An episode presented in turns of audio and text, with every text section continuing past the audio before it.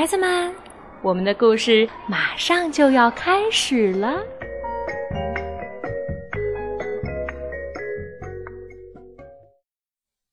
小朋友们，你们好，我是甜枣阿姨。今天啊，我接着为你们讲故事。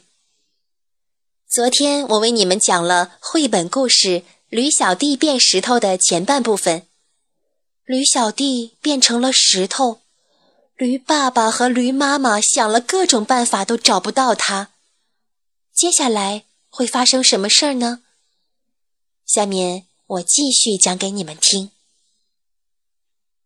晚上过了，又是白天；白天过了，又是晚上。驴小弟在山上醒着的时候越来越少，他醒着的时候只有不快乐和失望。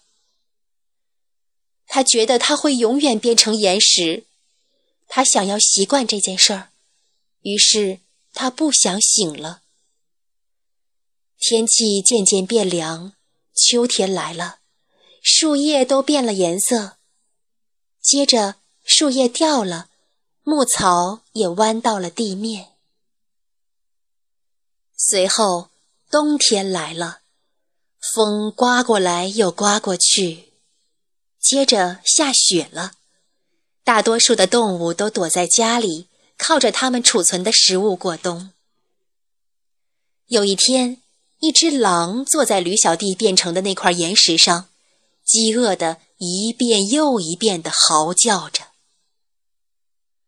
然后雪融化了，在春天的阳光下，大地又暖和了起来，树木花草也都发芽了，树又长出了叶子，花儿也露出它们年轻的脸庞。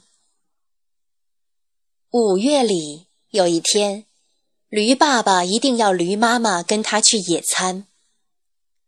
我们要打起精神来，他说。虽然我们的宝贝儿子不在了，我们还是要像从前一样好好的过下去。于是他们就到了草莓山上去。到了草莓山上，驴妈妈就坐在那一块岩石上，它温暖的体温弄醒了正在冬眠的驴小弟，他真想大叫：“妈！”爸，是我，我是你们的小宝，我在这里。可是他不能说话，也发不出声音，就像石头一样，说不出一句话。驴爸爸没有目的的四处走动，驴妈妈把野餐摆在岩石上。他们的野餐有紫花苜蓿三明治、醋腌燕麦、黄樟色拉，还有牧草蜜饯。突然。驴爸爸看到了岩石旁边的那颗红石子儿。这颗石子儿真好看啊，他说：“小宝见了一定会把它收藏起来的。”说着，他把这颗石子儿放到岩石上。这时候，驴小弟虽然还是石头，却像驴子一样完全清醒了。猛然间。驴妈妈感到一种说不出的兴奋。小宝的爸，你知道吗？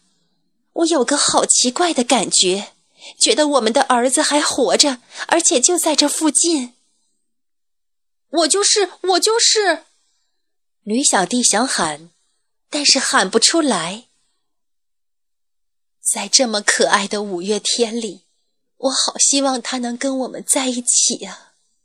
小宝的爸，你是不是也这么想？驴妈妈问。驴爸爸瞧了他一眼，好像是说：“这还要你问？”驴爸爸和驴妈妈伤心的互相瞧着。我希望变回原来的我，我希望变回真正的我。驴小弟想。这时，放在岩石上的那颗红石子儿。哦应该说，放在驴小弟身上的那颗红石子儿又有了法力，一眨眼功夫，他就真的变回来了。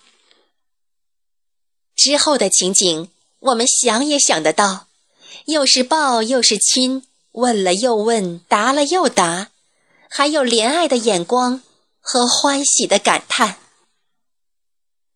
等大家的心情平静了一点后，回到家里，驴爸爸就把那颗神奇的小石子儿放进铁打的保险箱里。也许有一天他们还会用到它，但是现在说真的，他们还会希望什么呢？他们已经有了。他们想要的一切了。小朋友，这个故事全都讲完了。这是一个很有趣也充满爱的故事。最后看到驴小弟变回自己，和爸爸妈妈又团聚在一起，我们真为他们高兴呢。